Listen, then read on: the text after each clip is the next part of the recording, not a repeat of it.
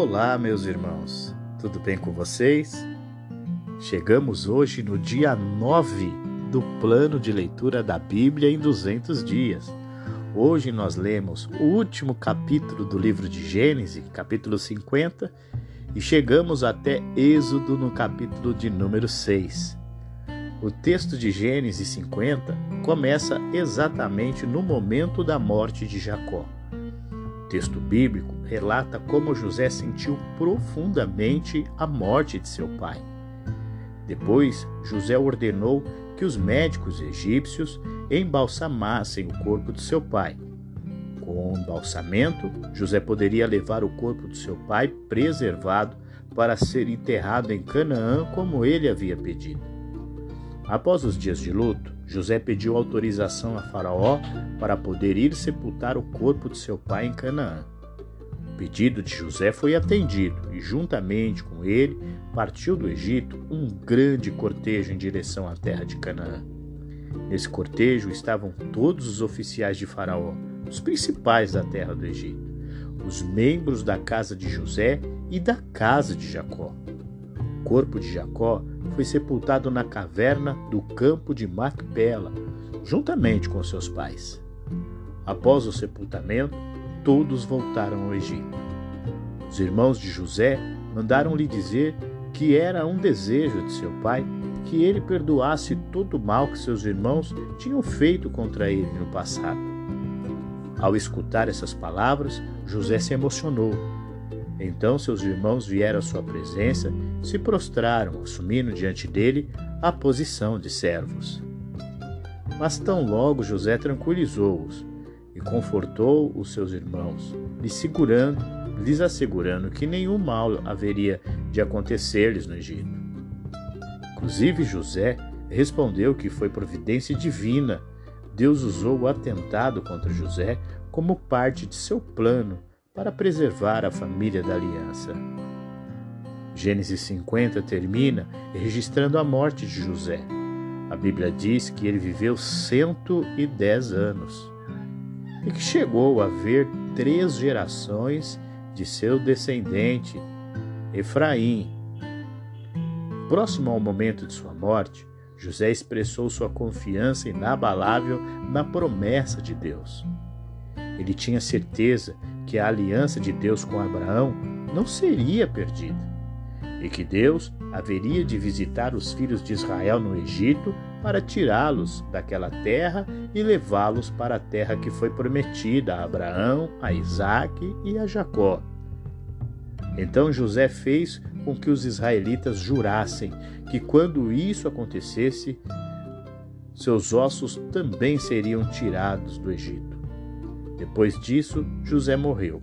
Seu corpo foi embalsamado e colocado num caixão no Egito. A partir daí, nós entramos num novo livro, o livro do Êxodo. E o capítulo 1, o texto começa falando sobre os hebreus que foram para o Egito. O texto também diz que José, o governador do Egito, morreu, bem como toda a sua geração. Mas os filhos de Israel prosperaram, se multiplicaram muito no Egito, de modo que os descendentes de Jacó se tornaram um grupo forte e numeroso. Todavia, os egípcios começaram a enxergar os hebreus como uma ameaça. A Bíblia diz que se levantou no Egito um faraó que não havia conhecido José. Esse novo faraó disse ao povo egípcio que os filhos de Israel tinham prosperado tanto que eram mais numerosos e mais fortes que os próprios egípcios. Então, o faraó propôs que, propôs que providências fossem tomadas para enfraquecer o povo de Israel. Foi assim que os egípcios começaram a oprimir os israelitas com trabalhos forçados, fazendo com que eles edificassem as cidades celeiros de Pitom e Ramassés. Mas a Bíblia diz que quanto mais os filhos de Israel eram afligidos, mais eles se multiplicavam e se espalhavam. Então os egípcios começaram a tratar os israelitas com, com ainda mais tirania, fazendo-lhes amarga a sua vida de servidão ocupada na construção e no trabalho no campo. A sequência de, do capítulo 1 diz que Faraó ordenou às parteiras responsáveis por fazer os partos das mulheres hebreias que examinassem se as mulheres estavam dando à luz a meninos ou meninas. Isso porque as meninas podiam viver, mas os meninos tinham que ser mortos para impedir o fortalecimento do povo de Israel.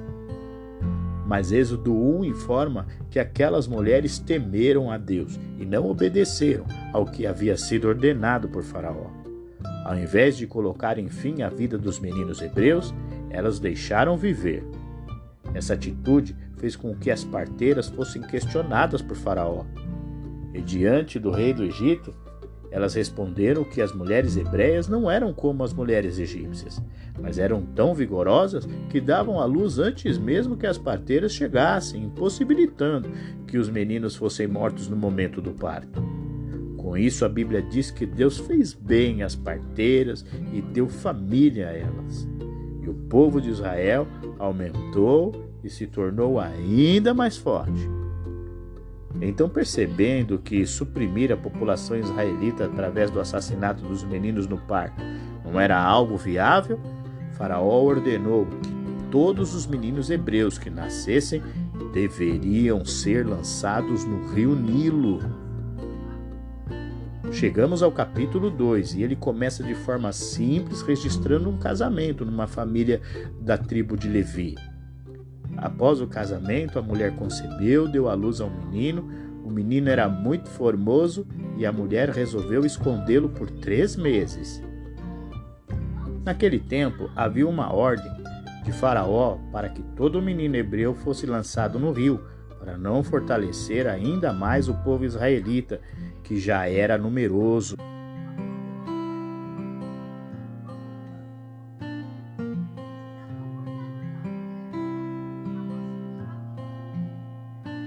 Texto explica que quando a mãe do menino não conseguiu mais escondê-lo, ela colocou dentro de um cesto e o soltou à beira do rio. A irmã mais velha do menino ficou observando de longe o que haveria de acontecer. Então, naquele momento, a filha de Faraó foi ao rio se banhar. Ela viu o cesto e pediu que sua criada o pegasse. O texto diz que a filha de Faraó abriu o cesto e viu o menino que chorava. Ela entendeu que se tratava de um menino hebreu, mas mesmo assim teve compaixão dele. Após a filha de Faraó ter encontrado o cesto, rapidamente a irmã do menino entrou em cena. Ela perguntou se a filha de Faraó desejava desejasse que ela arrumasse uma ama de leite entre as hebreias que pudesse criar o menino. Filha de Faraó aprovou a ideia e a menina trouxe, claro, a própria mãe. Assim, a mãe do menino teve permissão para criá-lo e ainda recebeu um salário por isso. Somente quando o menino já estava grande, sua mãe o levou à filha de Faraó. A partir dali, ele passou a ser contado como filho da filha de Faraó. O texto também diz que a princesa o chamou de Moisés e disse: Por que das águas o tirei? Já adulto, Moisés viu um homem egípcio espancando um hebreu. Ele se identificou com o hebreu que pertencia ao seu povo e acabou matando o egípcio agressor. Ele verificou que não havia ninguém perto e enterrou o homem na areia. Naquele tempo, Moisés tinha 40 anos de idade. Porém, no dia seguinte, Moisés encontrou dois hebreus brigando. Então ele questionou um dos homens sobre o porquê ele estava espancando seu próximo. Mas a resposta do homem foi uma clara reprovação do juízo de Moisés. Quem te pôs por príncipe e juiz sobre nós? Pensas me matar como mataste o egípcio? Então Moisés teve medo e pensou: com certeza todos já sabem o que aconteceu, e era questão de tempo para que todos do Egito soubessem do seu crime. E realmente foi o que aconteceu. Assim que Faraó soube do ocorrido, procurou matar Moisés. Foi nesse contexto que Moisés fugiu para Midian, na região da península de Sinai, nas proximidades do Horebe. Já em Midian, Moisés se assentou junto a um poço. Então, enquanto Moisés estava ali, as filhas de um sacerdote de Midian foram ao poço tirar água para dar aos rebanhos de seu pai. Mas os pastores da região expulsaram as mulheres dali, até que Moisés se levantou e as defendeu. As mulheres voltaram para casa mais cedo e isso despertou o interesse de seu pai. Então elas explicaram a seu pai que um homem egípcio havia defendido elas perante os pastores e ainda tinha dado água ao rebanho. Foi assim que Reuel, o pai das moças, pediu que Moisés fosse, Moisés fosse trazido à sua casa. Na sequência, o texto bíblico informa que Moisés consentiu em morar na casa de Reuel, e ele deu a Moisés uma de suas filhas, Zípora, como esposa. Naquele tempo, Zípora engravidou e de Moisés e deu à luz a um filho a quem Moisés chamou de Gerson, porque disse: Eu sou peregrino em terra estranha. A parte final do capítulo 2 mostra que um grande salto foi realizado na história, né? Passaram-se muitos anos. E aí, naquele tempo, faraó já havia morrido, mas o povo de Israel continuava sofrendo muito sobre a servidão do Egito. Então, o texto bíblico diz que o clamor do povo subiu ao Senhor. E Deus se lembrou da sua aliança com Abraão, com Isaac e com Jacó. O capítulo 3 começa com Moisés apacentando o rebanho de seu sogro no deserto da região de Sinai.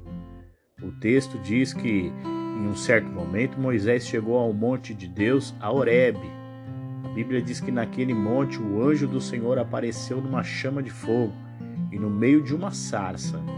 Então Moisés percebeu que a sarça ardia em chamas, mas não se consumia. A sarça ardente chamou a atenção de Moisés e ele resolveu se aproximar. Então, do meio da sarça, Deus chamou Moisés pelo nome e lhe avisou que ele deveria tirar as sandálias dos pés porque aquele lugar era a terra santa. Em seguida, Deus se apresentou a Moisés, dizendo: Eu sou o Deus de teu pai, o Deus de Abraão, o Deus de Isaque e o Deus de Jacó. Com isso, Deus estava mostrando que não havia se esquecido da sua aliança com Abraão e sua descendência. Moisés, então, escondeu o rosto porque temeu olhar para Deus. Depois disso, o Senhor falou a Moisés que havia visto a aflição de seu povo no Egito. Ele havia ouvido o clamor dos israelitas e estava atento ao sofrimento deles. Então havia chegado o momento de Deus livrar o seu povo escolhido da mão dos egípcios e fazê-los subir à terra prometida, uma terra frutífera, farta, produtiva, uma terra que mana leite e mel. Então Deus disse a Moisés que haveria de enviá-lo a Faraó para que ele pudesse tirar os filhos de Israel do Egito. A princípio, Moisés se sentiu incapaz de participar da tarefa pela qual estava sendo convocado. Por isso ele disse: Quem sou eu para ir a Faraó e tirar do Egito os filhos de Israel? Na sequência, Moisés antecipou uma pergunta que certamente seria feita pelos israelitas. Ele sabia que quando chegasse ao Egito dizendo aos israelitas ter sido enviado pelo Deus de seus pais, os filhos de Israel então desejariam saber qual era o nome dele.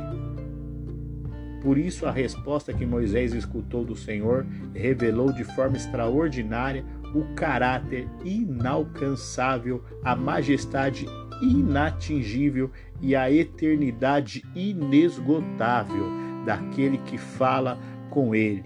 Eu sou o que sou. Eu sou, me enviou a vós, outros.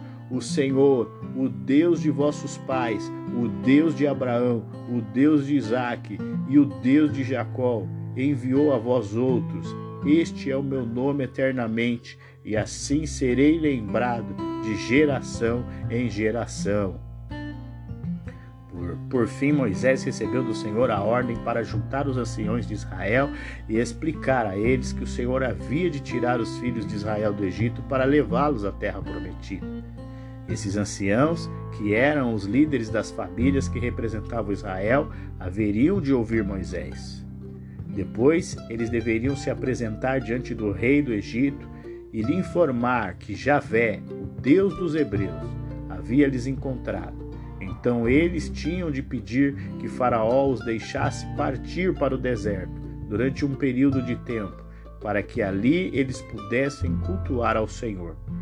Mas Deus avisou de antemão a Moisés que Faraó não haveria de liberar os filhos de Israel. Por isso ele os tiraria dali com mão forte. Isso significa que Deus haveria de estender sua poderosa mão para ferir o Egito, através de grandes prodígios. Somente depois disso é que Faraó deixaria o povo de Israel partir. Deus ainda garantiu a Moisés que os filhos de Israel não sairiam do Egito de mãos vazias depois de tantos anos de servidão. No capítulo 4, começa com a dúvida de Moisés em aparecer diante de Faraó, mesmo com Deus lhe garantindo que seria como com ele e com os israelitas que sairiam do Egito, apesar da resistência de Faraó. Moisés ainda estava relutante. Moisés alegou que ninguém haveria de acreditar que Deus o havia convocado. Então o Senhor ordenou que Moisés lançasse na terra a vara que ele segurava em mãos. Ao fazer isso, a simples vara milagrosamente se transformou numa serpente. Deus então ordenou para que Moisés pegasse a serpente pela cauda, e ao fazer isso, a serpente virou novamente uma vara. Este sinal seria uma prova de que Deus, o Deus da aliança, com Abraão, com Isaac, com Jacó, realmente havia aparecido a Moisés. Depois o Senhor mandou que Moisés colocasse a mão no peito, e ao fazer isso, sua mão ficou leprosa. E em seguida, Deus lhe ordenou que repetisse o mesmo movimento, então a mão de Moisés ficou completamente curada. Com isso, Deus estava mostrando sua soberania ao demonstrar seu poder de ferir, de curar. Este seria o segundo sinal dos, aos israelitas, se eles não crescem no primeiro sinal. Então eles poderiam crer na evidência do segundo. Caso os israelitas não crescem diante dos dois primeiros sinais, então haveria um terceiro sinal na qual Moisés haveria de derramar um pouco das águas na, na terra seca as águas se tornariam em sangue sobre a terra. Mesmo diante de todos esses sinais, Moisés ainda se sentia impotente. Ele não acreditava ser capaz de desempenhar a função para a qual o Senhor lhe havia designado. Por isso, mais uma vez, ele levantou uma objeção ao, ao dizer que nunca havia sido uma pessoa eloquente, que era pesado de boca, que era pesado de língua. Mas Deus respondeu a Moisés dizendo que ele mesmo haveria de ser sua boca e lhe ensinaria o que falar. Afinal, Deus é aquele que fez a boca do homem, aquele que fez o mudo, o surdo e que vê, e também o que não enxerga. Deus tinha respondido todas as objeções de Moisés, mas mesmo assim ele queria escapar do seu chamado. Quantas das vezes nós não queremos fugir dos nossos chamados? Nós temos medo de agir, mas Deus está na nossa frente. Seguindo na história, ele pediu que Deus enviasse qualquer outra pessoa em seu lugar. O texto diz que então Deus ficou irado com Moisés. Ele disse que haveria de usar seu irmão, Arão, para ser o seu porta-voz. Definitivamente, Moisés não tinha como escapar da convocação divina. Por fim, Deus ordenou que Moisés pegasse a vara na mão, porque através dela os sinais seriam realizados no Egito. Na sequência, o capítulo 4 registra o retorno de Moisés ao Egito. Primeiro ele foi à casa do seu sogro para avisá-lo que voltaria ao Egito para visitar seus irmãos. Sogro de Moisés lhe disse que ele pudesse ir em paz. Deus também falou a Moisés que seu retorno era seguro, porque todos que queriam matá-lo no Egito já tinham morrido. Então Moisés tomou sua esposa Zípora, seus filhos Gerson e Eliezer, e foi com eles à terra do Egito. Mas Moisés levava em sua mão a vara de Deus. O Senhor ainda falou a Moisés que ao chegar ao Egito ele deveria fazer os sinais que foram colocados em suas mãos diante de Faraó. Mas Deus também o avisou que ele haveria de endurecer o coração de Faraó para não deixar o povo de Israel partir. Esse endurecimento era um castigo sobre Faraó e o Egito. Em outra parte, a Bíblia diz que Faraó também endureceu o próprio coração. O capítulo 4 ainda registra um episódio de difícil interpretação envolvendo a circuncisão do filho de Moisés. O texto diz que o Senhor o encontrou e o quis matar. Na sequência, Zípora, a esposa de Moisés, aparece circuncidando seu filho e chamando Moisés de esposo sanguinário por causa da circuncisão. Por fim, no Êxodo 4 termina mostrando o encontro de Moisés com Arão. É importante notar que foi Deus que mandou que Arão fosse ao deserto para se encontrar com Moisés. O papel de Arão como porta-voz de Moisés foi confirmado. Portanto, os dois irmãos foram ao Egito e se apresentaram diante dos anciãos do, do, dos filhos de Israel. Através de Arão, o povo escutou as palavras que Deus falou a Moisés e viu sinais. Então o povo creu que, de fato, aquele era um empreendimento divino e que Deus havia visitado os filhos de Israel. Neste ponto, Êxodo chega ao fim mostrando o povo adorando ao Senhor. É. Quando nós partimos para fazer uma obra de Deus, quando nós partimos para fazer a vontade do Senhor, nós temos que estar santificados. Quando nós partimos com o nome do Senhor à frente, nós temos que estar santificados. É, então, haveria aí da parte de Moisés que fazer a circuncisão do seu filho para que todos ali pudessem estar limpos diante de Deus. Mesma forma, quando Jacó foi ao encontro de Esaú, Deus falou que não só ele, mas como a família e todos teriam que se purificar e trocar de vestes, abrir mão de todos os, os ídolos para poder seguir a viagem. Da mesma forma, Deus fala comigo e com você. Quando nós estamos no caminho do Senhor, nós temos que estar santificados.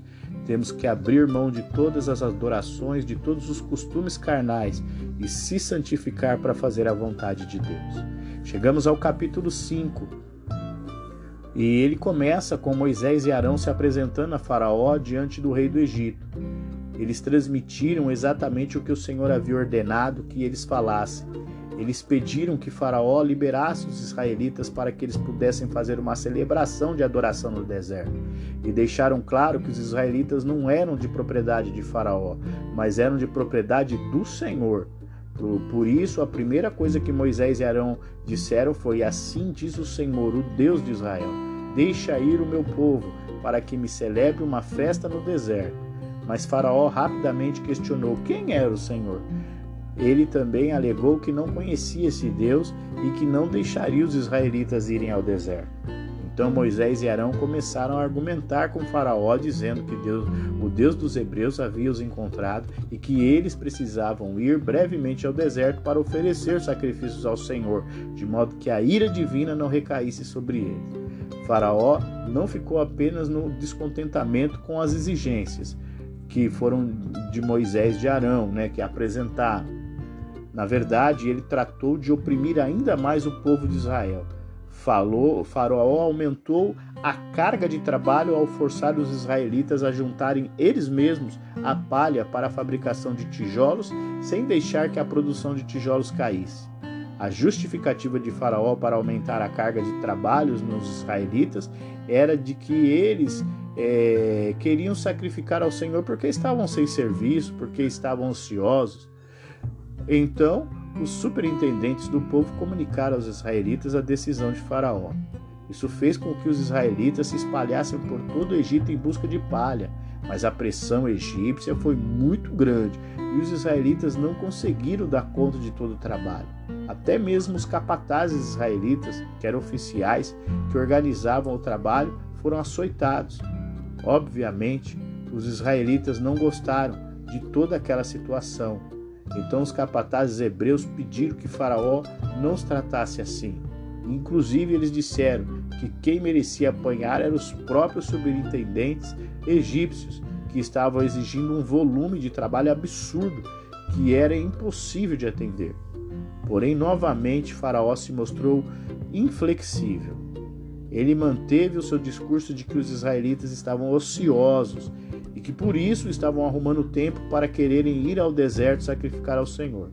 Então, mais uma vez, Faraó reafirmou que os israelitas não teriam ajuda no processo da fabricação dos tijolos e que a mesma quantidade que antes era pedida teria que ser entregue. Os líderes hebreus saíram da presença de Faraó angustiados, pois sabiam que aquele trabalho era impossível de ser cumprido. Em seguida, eles se encontraram com Moisés e Arão e se revoltaram contra eles. Os israelitas acusaram Moisés e Arão de torná-los odiosos diante de Faraó e seus servos, dando motivos para que eles fossem mortos. Então, o Êxodo 5 termina registrando a oração de Moisés ao Senhor, em que ele questionou o motivo de tudo aquilo estar acontecendo. Moisés falou ao Senhor sobre a grande aflição que o povo estava passando. No capítulo 6, começa com a resposta de Deus a Moisés. Então o Senhor disse a Moisés: Agora você verá o que vou fazer a Faraó. Quando ele sentir o peso da minha mão forte, deixará o meu povo sair. Sim, pelo peso da minha mão forte, fará o povo ir embora da sua terra. Naquele contexto, Deus reafirmou sua aliança inviolável. Deus explicou a Moisés que havia se revelado a Abraão, a Isaac, a Jacó como o Deus Todo-Poderoso. Mas agora ele havia revelado por seu nome pessoal, Yahvé. O Senhor também relembrou que desde o tempo dos patriarcas ele havia estabelecido sua aliança de dar-lhes a terra de Canaã. Então, mais uma vez, Deus ordenou que Moisés falasse aos israelitas que ele haveria de tirá-los de debaixo das cargas do Egito. Deus livraria os israelitas da servidão e os resgataria com braço estendido, com grandes manifestações de julgamento. Moisés falou aos israelitas o que Deus havia lhe ordenado. Ele explicou a eles que Deus haveria de tirá-los do Egito para levá-los à terra que ele mesmo prometeu dar a Abraão, a Isaac e a Jacó. Porém, os israelitas não atenderam a Moisés. O povo estava desanimado, incrédulo. Contudo, Deus falou a Moisés que ele se apresentasse novamente diante de Faraó e lhe comunicasse mais uma vez a exigência divina para que o povo israelita fosse liberado para sair do Egito. Diante da ordem do Senhor, Moisés também se mostrou desanimado. Ele argumentou que se nem mesmo os filhos de Israel lhe davam ouvido, quem dirá então Faraó? E além disso, mais uma vez, Moisés alegou não saber falar. A segunda parte do capítulo 6 de Êxodo traz as genealogias de Moisés, Arão, e se concentra em aprofundar a genealogia de Arão para estabelecer a sucessão sacerdotal. Por fim, Êxodo 6 termina novamente relembrando a convocação de Moisés para ser o instrumento de Deus e que Deus haveria de usar na libertação do seu povo no Egito. É, minha gente, chegamos aqui ao final de mais uma leitura do plano da Bíblia em 200 dias. Espero que você esteja gostando. Um grande abraço e até mais.